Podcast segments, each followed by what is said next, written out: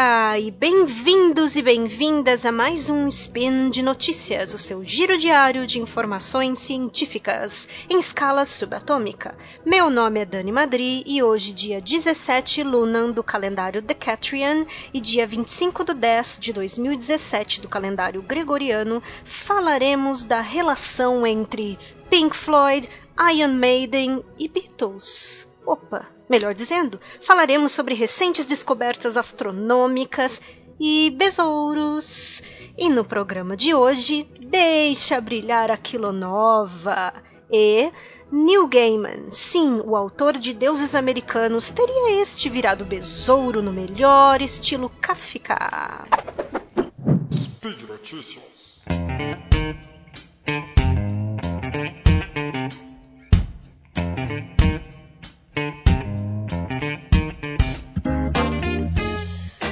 Ouvintes, coloquem no som a faixa Astronomy Domine do Pink Floyd e celebre com a gente o brilho da kilonova, resultante da fusão de duas estrelas de nêutrons que propiciou o primeiro evento cósmico dessa magnitude observado em luz e ondas gravitacionais, inaugurando assim uma nova era dos estudos em astronomia de múltiplas mensagens, graças à descoberta feita através de um trabalho conjunto e colaborativo entre 70 observatórios usados na detecção da quinta emissão de ondas gravitacionais da agora chamada GW170817, referência à data em agosto do registro das ondas uh, divulgadas oficialmente apenas para a comunidade científica e para o público em geral em 16 de 10 de 2017, por cientistas responsáveis e representantes dos observatórios LIGO,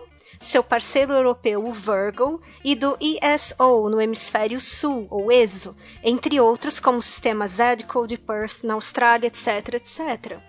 As principais evidências captadas graças a este evento, ou seja, as ondas gravitacionais e a luz, possibilitam a medição de distância dos astros, porém, de novo, com o feliz adendo da luz aqui, que permite cálculos de velocidade, podendo ajudar a determinar a chamada constante de Hubble, que descreve a velocidade de expansão do universo, por exemplo.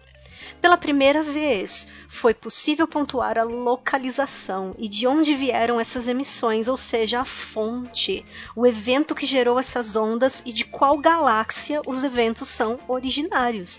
Desta vez, a partir da fusão das estrelas de nêutron, resultando em uma quilonova, ou seja, quilo do grego mil, mil vezes mais brilhante que uma nova muito, mas muito mais brilhante que qualquer vestido da Lady Gaga, né? Foi possível, graças a estas especificidades, detectar ambas radiações, a gravitacional e a eletromagnética, a partir de uma mesma fonte. Mas não é só isso, ouvintes. Foi possível dizer como, onde, quando este evento iluminou o céu em um imenso número de ondas simultaneamente. Estamos falando aqui de ondas de rádio, infravermelho, óptica, ultravioleta, raio-x E raios Hulk, quer dizer, raios gama, olha o incrível Hulk aí de novo, gente. Além disso, o grupo de pesquisa liderado pela brasileira Marcele Soares Santos no Twitter, arroba msoares Santos. Aliás, aproveitem para dar os parabéns para ela, né, gente? Maior orgulho. Uh, em artigo e conferência do DES Dark Energy Survey, Cientistas que se dedicam aos estudos uh, profundos da chamada energia escura ou de repulsão, segundo o professor Rodrigo Nemen do IAG da USP, poderão eventualmente medir, medir propriedades da energia escura graças à simultaneidade dos espectros emitidos pela fusão das estrelas de nêutron. Poderão, com isso, pela primeira vez, determinar com precisão o desvio para o vermelho ou redshift a partir de uma fonte distante que as emitiu pelo menos há 130 milhões de anos, quando a Terra ainda era um super Jurassic Park. Por fim, vamos falar de heavy metal, Iron Maiden, só que mais ou menos, né? Para finalizar um pouco de astroquímica e das reações nucleares geradas pela colisão das estrelas de nêutron e da formação de grande parte dos metais pesados do universo, como ouro, platina, urânio, etc., resultantes desse tipo de evento cósmico, como citado por David Wright, diretor executivo do projeto LIGO. Olho agora para o relógio de ouro que foi do meu bisavô, que tem cerca de 100 anos. O ouro neste relógio muito provavelmente foi produzido pelo choque de duas estrelas mortas há bilhões de anos.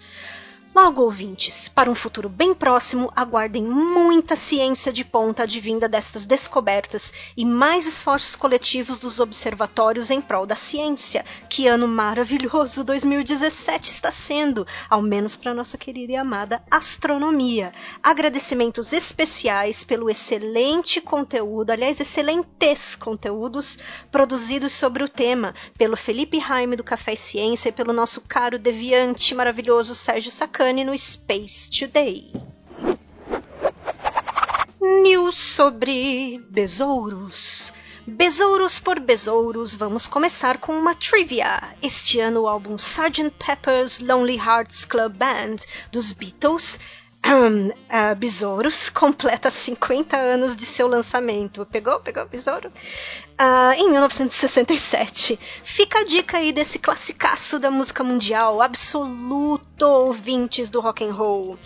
Agora, sobre o recém-besourizado autor de HQs e romances, o escritor britânico Neil Gaiman, sim, aquele maravilhoso de Sandman e American Gods, não contente em ser um verbete cultural eternizado em compêndios de literatura, tendo batizado o estilo gaimanesco de contar histórias, resolveu virar besouro no melhor estilo Kafka, ou melhor, ganhou da área da biologia seu equivalente espécime besouro, tão amado pela nossa querida Jujuba. Beijos, só que não, né, Ju? Um grupo de cientistas publicou recentemente um detalhado artigo divulgando a descoberta de uma nova e rara espécie de besouros e resolveram batizar essa nova espécie em homenagem a Neil Gaiman. Os cientistas George Kalatzi, Levan Kalatozishvili Zura Janiashvili e Georgi Bakuradze através do Ilia State University's Institute of Ecology em Tbilisi, Geórgia.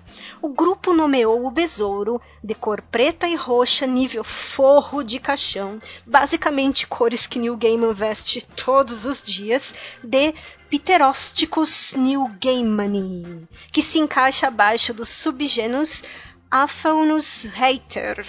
A nova espécie é considerada raríssima, pois apenas dois espécimes foram encontrados dentro de túmulos sagrados para religiosidades muito antigas, nas imediações da vila de Kevsha, na Geórgia, ali perto do Cáucaso, na região da Eurásia.